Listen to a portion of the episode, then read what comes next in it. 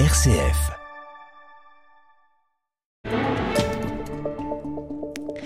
Bonjour Étienne Pépin. Bonjour Pierrick Dubois, bonjour à tous. Pour l'actualité chrétienne, ce matin, on s'intéresse à la formation des futurs prêtres.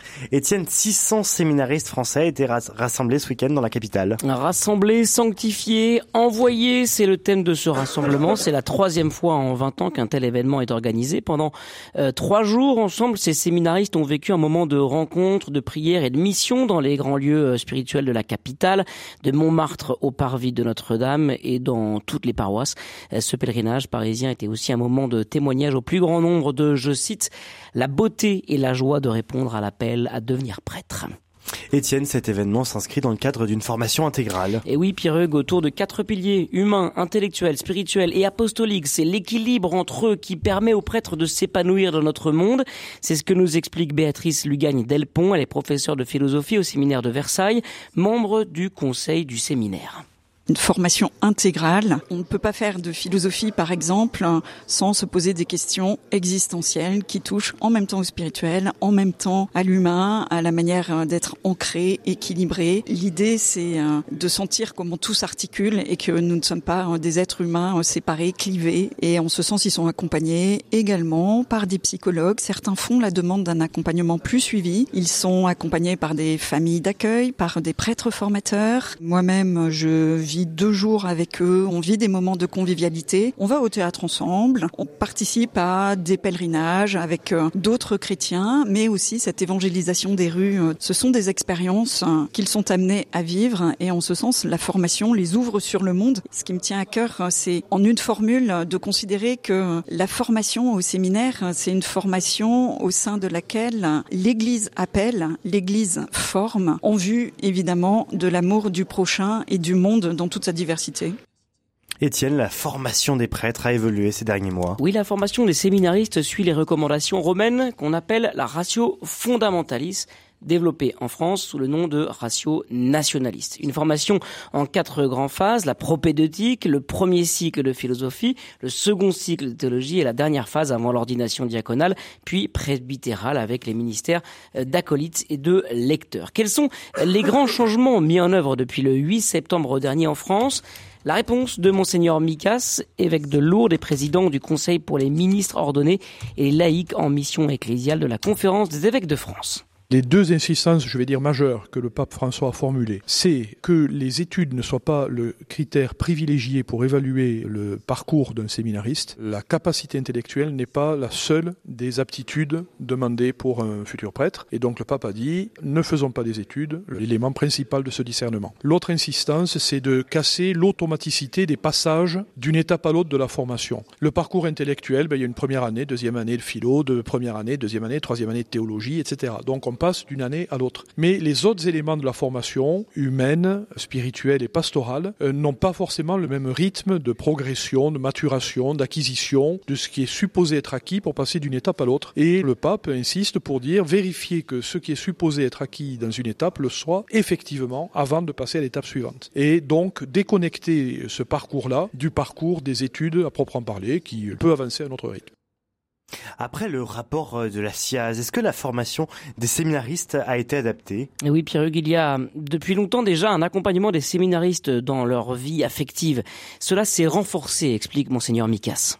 Les séminaristes sont d'abord formés, et on essaye de le faire de mieux en mieux, avec l'aide d'experts de toutes sortes, et notamment de psychologues, de les former à une vie affective, personnelle, sexuelle, équilibrée, euh, mature et ordonnée comme il le faut pour quelqu'un qui va s'engager dans une vie de célibataire chaste et continent. Ensuite, il peut y avoir des maladies à une vie affective euh, normale, équilibrée, épanouissante pour un célibataire chaste et continent, le risque d'infidélité euh, aux engagements qui ont été pris, et puis dans les pires des cas, de pédocriminalité. Les documents qui sont formulés aussi bien par l'Église en lien avec euh, les services de l'État sur ces questions sont travaillés dans des sessions euh, au séminaire pour qu'ils aient une parfaite connaissance de la chose. Mais on ne traite pas de la même façon quelqu'un qui va avoir une vie affective, personnelle, toujours en chantier et la possibilité pour quelqu'un de devenir pédocriminel. Là, on est réellement devant euh, quelque chose d'infini, infiniment plus grave. Voilà, les formateurs sont eux-mêmes formés d'ailleurs pour déceler les risques explique Béatrice Lugagne Delpont. Ils apprennent à se connaître, ils participent à des ateliers de découverte de soi, mais ils sont aussi accompagnés au sein de ces ateliers par des psychologues. Et en ce sens, toutes les sessions sur euh, l'écoute, l'affectivité, la sexualité leur permet d'être attentifs à ces enjeux et permet aussi aux psychologues qui les accompagnent de détecter certaines fragilités. En tant que membre du conseil, le fait d'avoir des retours de euh, tous les acteurs en fait qui contribuent à leur formation nous permet d'avoir des éléments dans notre discernement, mais nous mesurons que il y a parfois des angles morts, nous n'avons pas la maîtrise euh, totale de leur évolution et il peut nous échapper euh, des facettes un peu clivées qui conduiraient à ce que ces séminaristes soient de futurs prêtres abuseurs. Un des éléments clés quand même, c'est de recourir à de la supervision pour que nous-mêmes, formateurs, nous puissions réanalyser nos pratiques et être accompagnés nous-mêmes dans notre discernement pour l'objectiver et ne rien laisser échapper. Étienne, pour finir, comment les séminaristes vivent-ils le fait d'être de moins en moins nombreux? Ils sont aujourd'hui 700 en France. Pour eux, il est essentiel de nourrir la fraternité entre les futurs prêtres, explique le père euh, Thomas Poussier. Il est recteur euh, du séminaire d'Aix-en-Provence et secrétaire euh, du Conseil national des grands séminaires. C'est pas parce qu'il y, y, a moins de séminaristes en France que ça vaut pas la peine de donner sa vie euh, individuellement. Et puis justement, on donne jamais sa vie de manière seulement individuelle, mais on la donne en, en cherchant à vivre une vraie fraternité, qui est un vrai enjeu aujourd'hui de tisser des liens fraternels, parce que justement le tissu euh, chrétien s'amenuise pour une part, et puis aussi parce que s'il y a une vraie émulation en fait à la sainteté, à la, la, vigueur pastorale quand on est plusieurs prêtres dans une même paroisse, par exemple. Il y a une vraie lucidité chez les séminaristes aujourd'hui de dire bah oui, le ministère sera pas simple pour moi, mais comment va-t-il se faire? Est-ce que je vais pouvoir euh, vivre cette vie d'homme célibataire euh, qui aura euh, une mission qui sera pas évidente. Et donc la dimension fraternelle est quelque chose de très important pour eux. C'est aussi un signe d'espérance, pas seulement pour les séminaristes d'ailleurs, mais pour l'Église de France. C'est-à-dire Dieu continue d'appeler, Dieu est fidèle, Dieu donne la joie de l'appel à des hommes encore aujourd'hui, quelles que soient leurs, leurs conditions de vie, euh, l'âge auquel ils rentrent. Voilà, c'est une vraie grâce aussi de rappeler cette réalité que Dieu continue d'appeler des hommes en France pour devenir prêtres. Voilà, le pape François a écrit aux séminaristes réunis ce week-end à Paris. Il les invite à adopter, je, style, je cite, un style pastoral de proximité, répétant la formule qu'il utilise régulièrement il a rappelé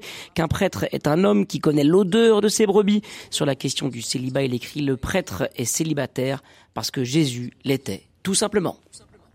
Étienne Pépin, on peut retrouver cette actualité chrétienne sur le site internet de RCF, rcf.fr avec un article et tout un tas d'informations.